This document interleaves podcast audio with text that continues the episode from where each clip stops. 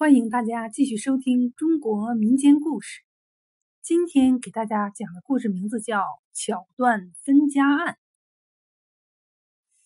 明朝的唐成在清苑县任知县的时候，张庄村有这么哥仨，为了分家财打的是天昏地暗，谁也断不清他们的家务事。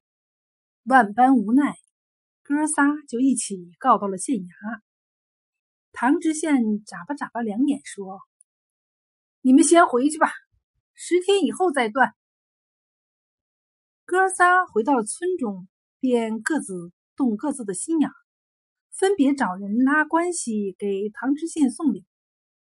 十天过后，他们都来大堂听审，唐知县还是不判。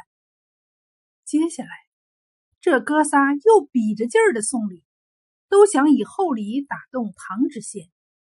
唐知县呢，对送来的这些厚礼来者不拒，照单全收。原来唐知县早已在心里想好了断案的方法。又过了几日，升堂审理，唐知县胸有成竹，随口说道：“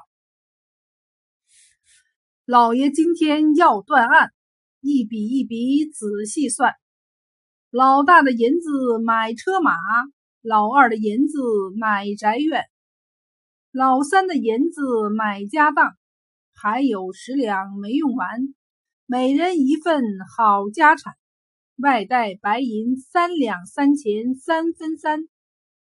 老爷，我只当买办，半两银子也没赚。唐知县说完，高喊一声：“退堂！”就这样，他便干净利索的把哥仨的家分清了。